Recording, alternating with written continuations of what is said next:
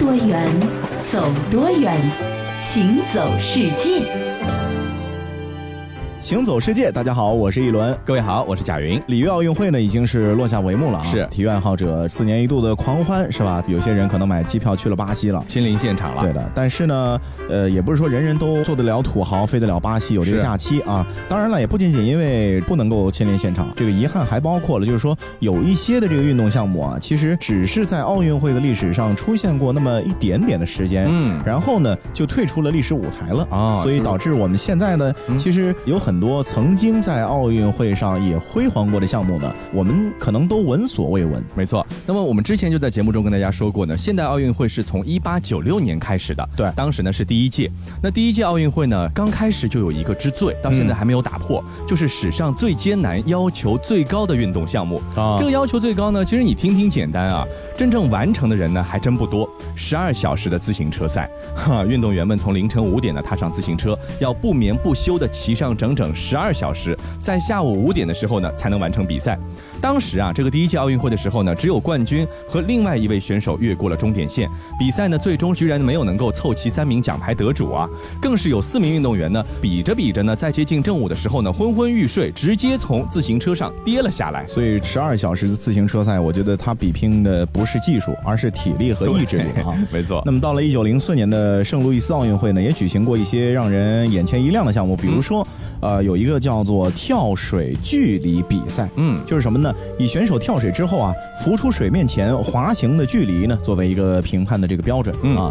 呃，运动员呢被允许这个憋气六十秒，嗯但是呢。不许用四肢来划水哦啊，蛮奇葩的，是呃，有点像我们现在这种挑战吉尼斯世界纪录的感觉啊。嗯嗯那么金牌呢是由美国的选手迪克获得的，他在跳水之后啊，又设法滑行了十九米才浮出水面的，嗯所以这个技术确实还不错啊。对，呃，你看不能用四肢还能过十九米，对吧？嗯那么其实呢，现代奥运会的有一些项目呢，是从两千年前的古代奥运会呢继承而来的。你比如说拔河比赛就是其中之一。那么拔河比赛呢，是从一八九六年的第一届现代奥运会开开始，一直呢持续到一九二零年。后来因为什么呢？拔河比赛呢没有设立国际机构，被国际奥委会呢取消了。但是现在好像民间拔河比赛还是非常的兴旺的，是，尤其是现在学校里面这个每年这个运动会的时候，拔河还是一个非常重要的项目啊，对考验的是团队的这个凝聚力，是吧？嗯哎，我们好像也比过拔河，我们哎我们成绩还不错，都会拔河，对吧？对我们成绩还不错啊。只要侬了给呀。是，哎就有一年死不了一个比我还结棍的人，块头比我大概翻了一倍啊。其实当时奥运会中的拔河比赛和咱们现在民间组织的拔河比赛呢不太一样。嗯这比赛的双方呢分别是由八位选手组成的，在五分钟之内要将对方呢拽过一点八米这样的距离呢才能够算获胜。如果双方都没有能够超过这个距离呢，则是将对方拖得更远的一方呢判他作为一个胜利的一方。但是呢，拔河运动虽然说源远流长啊，它也有一些弊端。比如说，在一九零八年的伦敦奥运会的时候啊，美国代表队就强烈的抗议当时利物浦队说他们作弊。哦，为什么呢？因为利物浦队清一色穿的都是厚重的防滑带钉的靴子。哦啊，那这样的话抓地力就很强了，是是不容易被拖过去啊啊。美国队认为呢，这是一个明显的作弊行为。嗯不过呢，利物浦队是这么解释的，说啊，他们拔河队里的成员呢，大部分都是警察，哦只不过呢是忘了在比赛前换一下他们的靴子而已。嗯，所以美国队的这个抗议呢就无效啊，嗯呃，美国队也是愤愤不平，退出了比赛。不过呢，这个统一穿着厚重的防滑带钉靴的利物浦队呢，呃，也最终没有能够夺冠，而是嗯伦敦的城市警察队和他们穿的警靴更胜一筹，最终夺得了冠军。也有可能他钉子的长度啊、哎密度啊都不一样对吧？另外呢，还有一些起源自古代波斯摔跤运动的一些棍棒挥舞赛。这运动员呢是手握两只各三磅重、形如保龄球瓶的这样的一个木棍，用不同的复杂动作呢在周身快速挥舞旋转。那木棍呢是不得离手的，用这个速度和姿态呢来作为评判标准。这个充满美感的运动呢，据说是断代体操的一个前身。在一九三二年洛杉矶运动会呢曾经再次举行过，但是现在看来，你想象一下，这个人啊用一根棒子在那儿挥舞，有点像孙悟空挥金箍棒那种感觉，啊是吧？有点像我神策巴西那种感觉。是啊，那么提起奥运会上的各种各样的奇怪的赛事呢，除了我们前面提到的木棍之外啊，嗯还有一个用于选出世界上最强壮人的哑铃全能赛，也被算作是一项黑比赛。嗯这个黑呢，不是说它颜色是黑色的，而是说很幽默，是吧？就是有点像黑暗料理那种、哎对对对，就是不太主流啊。是选手呢，一共要托举九次，比赛的时长呢有两天多。嗯那么一九零三年呢，当时这个《纽约时报》有一篇文章就记载说啊，其中一项啊，要这个选手把哑铃从地上抛到肩上。嗯，一位壮汉把重二十多公斤的哑铃抛来抛去的，想必这也是奥运会历史上的一道非常亮丽难得的风景线嗯啊。其中据说还有更加精彩的特技自由展示环节，只可惜因为当时还没有摄影机、照相机的这个嗯出现、是啊，所以说没有影像资料，只能够从文字上想象当时的场景了。对。那提起奥运会上曾经出现的一些奇怪赛事，是一九零零年第二届现代奥运会，就是巴黎奥运会呢，是功不可没的。当年呢，塞纳河上举行的各种水上项目，这可谓是奇葩中的奇葩。各位选手，接下来要进行的是二百米的游泳障碍赛。因为我们经费有限，哈 哈，这没法呢放置更多的专业障碍，所以呀、你们在水里看到的任何东西都是障碍，包括前面的皮划艇啊。哎，好好好，现在比赛开始。哎呀，前面有根杆子，那杆子总不能是障碍吧？呃我绕过去吧。哎，前面的选手不能绕过杆子，否则算你犯规。杆子怎么算障碍？这怎么过去啊？这遇到杆子要爬上去，然后再跳下来。哎，赶紧着。啊天哪，这算什么比赛？哎，好吧好吧，爬就爬。哼，哎哎哎，那位选手看到船不能让，要翻过船的身体才行。哎，那几位选手，你们那样也算犯规啊？裁判，那船上不能过，啊，不能过啊，那就从船身底下潜水过去。这算哪门子比赛？这不折腾人吗？这比赛规则也太奇葩了吧！那这个呢，就是一九零零年奥运会中的一些奇葩项目啊。那么这一届充满魅力的运动会项目的很多项目呢，不知为何只举行了这一届，后来就再也没有出现过。也许就和选手们当时的抗议有关啊。嗯，是的。那么另外呢，当年有另一项只举行了一届的水上运动赛事呢，对观众呢不太友好，因为这项运动呢叫做水下运动更加的合适。它呢是在水下游泳赛中呢，选手要在塞纳河河面之下游六十米的距离，每游一米呢得两分，每游一秒呢得一分，时间和距离呢同时计分。最后啊，来自法国队的查尔斯以一百八十八点四分的成绩呢夺得金牌。可是你想想，这观众在岸边他干嘛呀？对不对？都在水下，我干嘛在看你的比赛啊？对他可能就看到波澜不惊的这个水面啊。是啊。那一九零零年呢，巴黎是举办了第二届现代奥运会。嗯，那么当时呢，举办现代奥运会的主办单位呢是拥有很大的自主权利的。嗯所以啊，法国呢本来就是一个风气非常开放的国家，是导致了除了有各种昙花一现的项目给大家带来快乐和谈资之外呢，也创下了一些振奋人心的记录。比如，这是女性首次被允许参加奥运会的比赛。嗯，那么在女性运动员参加少数球类运动当中呢，就包括了仅有一届的锤球比赛，锤子的锤。嗯啊，不过啊，锤球比赛呢，当年只是在包括法国在内的小部分地区流行。嗯，呃，所以说呢，只有东道主法国队呢参加了比赛。嗯就别的国家压根儿不知道有这项运动。就根本别说是比赛玩了，对吧？对，那没有对手怎么比呢？另外呢，也没有关观众啊，只有一位观众是买了票进去看的啊。最后孤零零的坐在观众席，也是比较的尴尬。是所以说呢，锤球比赛就这么一届也就结束了。没错，那么还有一些运动项目呢，其实是促进两国外交友谊的。嗯比如说板球项目呢，是促进了英法的友好。嗯毕竟呢，板球这个运动呢是起源于英格兰的，也在英联邦国家呢盛行。比赛呢只有英国队和法国队两队参赛，而这个法国队的队员呢，基本上是来自驻英国大使馆的工作人员组成的，因为在英国嘛，可能也是下了班呢去进行一下板球运动。当然呢，英国队呢是夺得了金牌。那由于呢这个是奥运会的历史上唯一的一届板球比赛，所以说呢，英国也成为了唯一的赢得奥运板球世界冠军的国家。对，巴黎的奥运会呢，真是啊，新奇项目不仅仅呢给大家带来的是欢笑，嗯其实呢也伴随着泪水、鲜血和死亡。哦怎么说的呢？就是当年的飞碟射击啊，选手们瞄准的不是飞碟，而是真正的活生生的动物鸽子。哦呦就其实是打打鸽子鸽子比赛。哦，那比赛的规则呢，其实也非常的简单，就是在规定时间内，谁能够打下的鸽子数量最多，那么谁就是冠军。嗯打偏两次的话呢，就要淘汰。是比如说一位比利时的赢得金牌的这个选手啊，嗯在放出的将近三百只鸽子里面射下了二十一只。哦，可是问题是什么呢？就是被射下来的这个鸽子，要么就死了，要么就伤了。是啊现场呢可以说是一片狼藉，可能还有一些鸽子毛飘在地上。是根据当时美国运动史学家的描述啊，说重伤残疾的鸽子在地上是扭曲去挣扎，鲜血和羽毛呢在空中飞洒。导致啊，当时打着阳伞坐在观众席上的心疼他们的这个女士啊，是抽泣难掩悲伤的情绪。是，所以说呢，后来啊，奥运会官方呢就决定不再使用活的动物当做射击目标了。哎，这一届奥运会呢也成为了历史上唯一一届故意杀害动物的一届奥运会。是的，当这个一九零八年伦敦开奥运会的时候，主办方就用了裁剪的纸板来代替了。不过呢，当这个鸟类和奥运会扯上关系的时候呢，这运气呢从来都是鸟类不太好。嗯比如说后来呢，咱们不打鸽子了。啊，一九八八年首尔奥运会开幕式上呢，有十多只被放飞的和平鸽，他们是也是挺奇怪的。你飞就好好飞呗，嗯，他们径直的飞向了被点燃的奥运会的主火炬。那你想想看，这样的感觉是不是让人觉得很难受？直接变成烤乳鸽了。本来是和平鸽，想不到呢，直接是自杀了。那导致呢，从一九九二年的奥运会开始呢，就取消了在奥运开幕式上和平鸽的这个放飞环节。对啊，都说飞蛾扑火，这飞哥看来也喜欢扑火。嗯。我们是想飞上蓝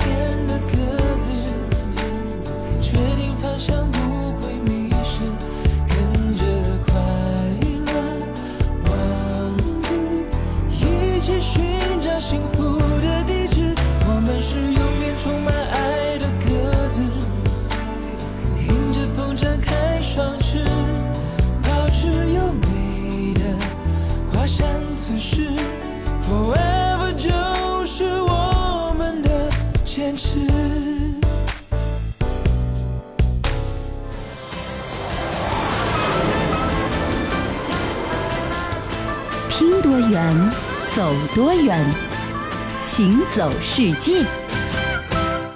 欢迎继续回到《行走世界》，大家好，我是一轮，各位好，我是贾云。我们前面说到了这个奥运会和动物之间呢，也有一些的关系啊。当然呢，因为各种各样的原因吧，包括这次的里约奥运会，其实也出现过火炬传递过程当中有一只美洲豹，嗯啊，后来被打死了，因为它兽性大发啊之类的。其实呢，野生动物和人的矛盾冲突啊，伴随着人类的诞生啊，其实就一直是会不断的发生的。没错，比如说今年夏天，北京的八达岭的野生动物园也发生了意外的这个老虎袭击游客的这个死伤的事件。是啊。当然了，我们现在再去分析，就是说这游客的行为到底是不是恰当的，其实没什么意义啊。是，但是呢，我们从中得到的一个教训是什么呢？就是老虎啊，它毕竟不是宠物，嗯，在动物园里待的时间再长，它也是属于猛兽，它的天性是要捕食的。没错，即便是它们被关在动物园里面啊。是。那么其实呢，人和老虎在进化的长河当中啊，战争呢是一直都存在着的。你看这里有一组数据啊，在爪哇一八二零年到一八九零年的这一段时间里头，有七百四十人是命丧虎口，而同期呢，在印度死于老虎袭击的人呢就更多了。仅仅在一八八零年到一八九零年这段时间呢，就有九百多人被老虎杀死。对，而这些地方呢，都是原来啊这个野生虎比较活跃的一些地区。是，其实在中国老虎也有类似的角色，比如说我们所有人都听说过《水浒》里面的经典名作啊，这个武松打虎，没错，对吧？就说明那个时候老虎也很多嘛。是，呃，然后呢，我们吓小孩也有句话说，你再不听话呢，老虎就来把你叼了走了，是啊，等等之类的。显然呢，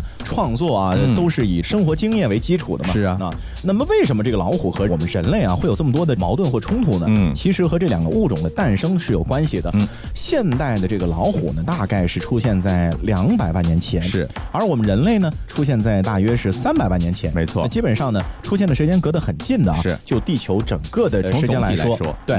那么悲剧在于什么呢？就是在于啊，地球的生态系统呢是这样的，就是金字塔越往上，就是食物链越顶端呢，嗯，可以共存的物种就越少。是，就是有你没我，有我没你。对。那么人和老虎呢，当然一直都是处在这个食物链的顶端的。那么人相比老虎来说呢，可能更加的有一些的优势。对。所以就导致了人和虎之间的冲突战争呢，似乎从一开始就命中注定是没有办法避免的。没错。你看啊，到了十万年前，现代老虎的种群呢开始发展壮大，逐渐呢就成为了亚洲大陆上最强大的食肉动物了。而人类这个时候呢还处于旧石器时代，人虎之战中呢并没有占据明显的上风。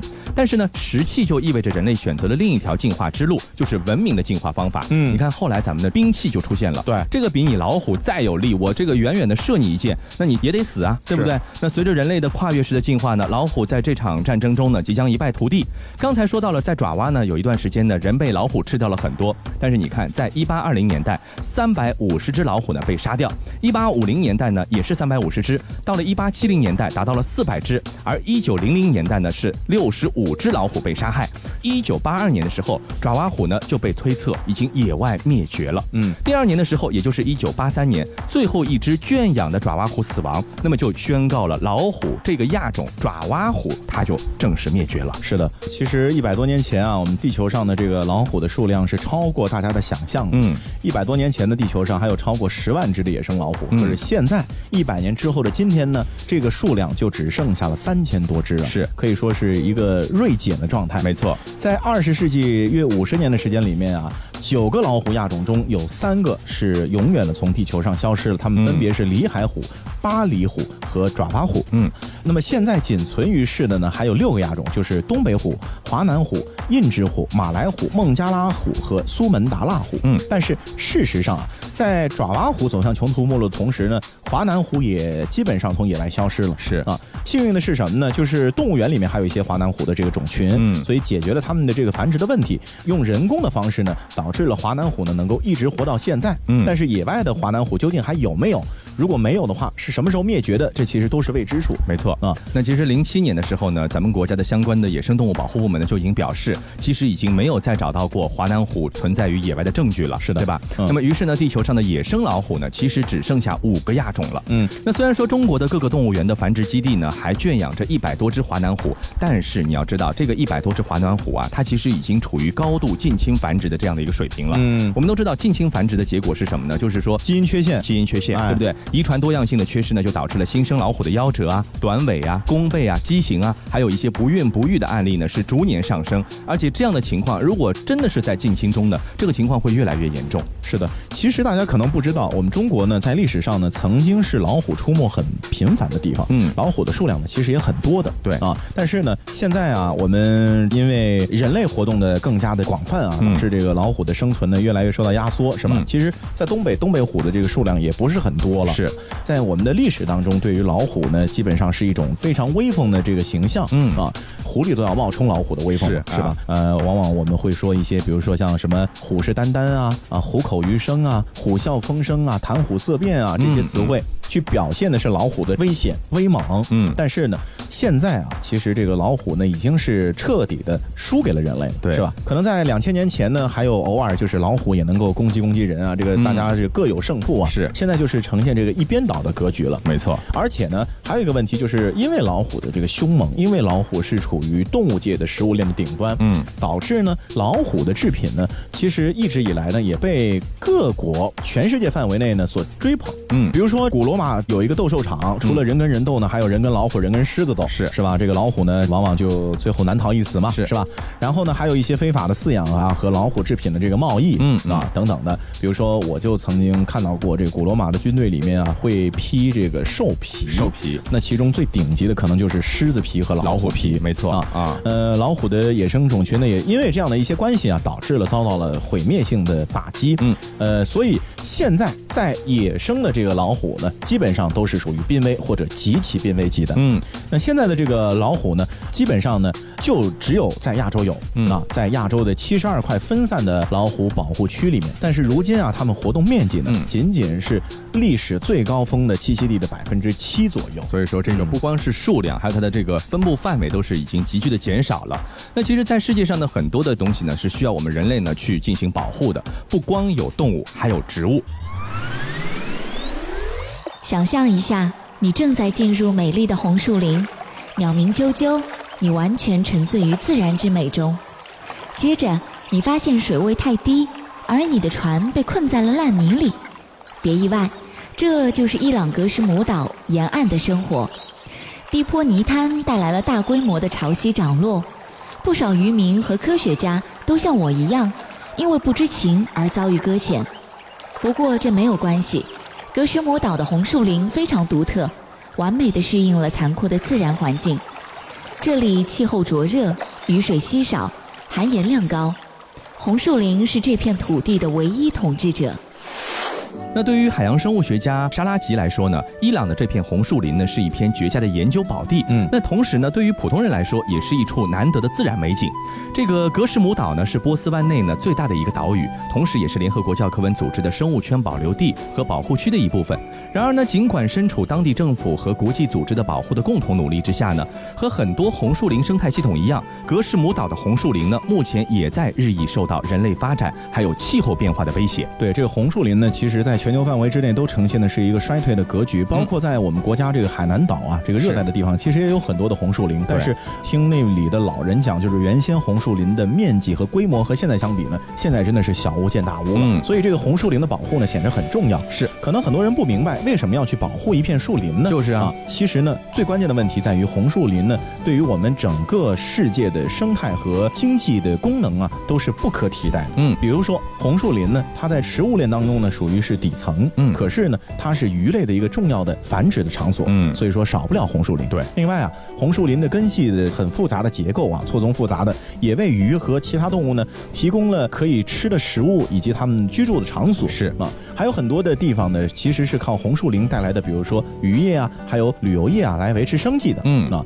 此外呢，红树林还有阻止海岸线被侵蚀、保护海岸免受暴风雨肆虐的各种各样的重要的贡献。没错，那刚才谈到了在波斯湾和阿曼海的这个伊朗海岸呢，有十个红树林系统。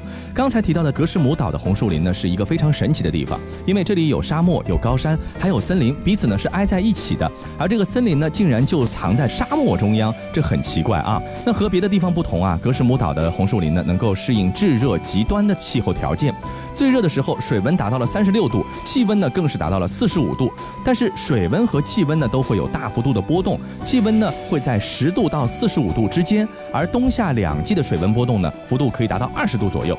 在世界其他地方，不同季节水温的变化幅度呢只有四五度，更证明了这个地方的红树林呢是和其他地方呢是有着很大不一样的地方的。对的，而且啊，格什姆岛的红树林啊，也是处在一个干旱的环境当中。嗯东南亚和拉丁美洲的红树林地区每年呢会有两千毫米的雨水。嗯但是呢，伊朗这个地方本来嘛，因为就是我们想象当中中东的地方呢，其实一般雨水都不太充沛的、啊，干燥是，所以导致那个地方呢只有不到二百毫米的降雨量。是，所以说格什姆岛的这个红树林呢，和其他红树林相比呢，显得就很矮，只有大概三四米的高度、嗯啊，别的地方可能能够长到二十多米高。是，嗯，呃，不过啊，格什木岛的红树林在水文方面呢是独一无二的，为什么呢？因为这个地方呢，它没有永久性的淡水的输送给这个红树林，所以导致了那个地方的含盐量很高。而且呢，红树林和其他的近海的栖息地呢也不相连，比如说珊瑚礁啊啊，或者说海藻床啊，所以导致伊朗的这个格什姆岛的红树林在所有全球的红树林当中显得是非常独特特别。另类，对吧？那伊朗当地人呢，其实也很重视红树林的保护，因为他们呢要靠红树林呢来谋生。当地人对生态系统的知识储备呢，其实很丰富，而且他们也十分渴望学习新的东西来保护这些红树林。比如说，这个渔民们呢，他们就会给来考察的科学家们提供大力支持，因为他们也更多的希望了解科学家开展的相关研究到底是什么，嗯还有呢相关的科学知识是不是利于他们保护这片红树林。是的，其实我觉得事情就是这样，只要人类重视了，是情况还没有太糟呢，总有办法能够复原生态的环境的，就好像我们去破坏它一样，啊，嗯啊因为我们拥有先进的这个科学技术嘛，是所以说，呃，一旦重视起来之后呢，我觉得很多问题也就迎刃而解了。对，其实我觉得有一个平衡的关系需要去解决的。嗯比如说，红树林既然是需要保护的，那我们可以适当的开展旅游业，不要太过度的开展。那么带来的收入呢，一方面呢可以贴补当地的这些居民的生活所用，另一方面呢也可以用于保护红树林。这样的话就形成了一个良性的循环。好，那本期的行走世界就到这里，我是一轮，我是贾云，感谢大家的收听，我们下期再见。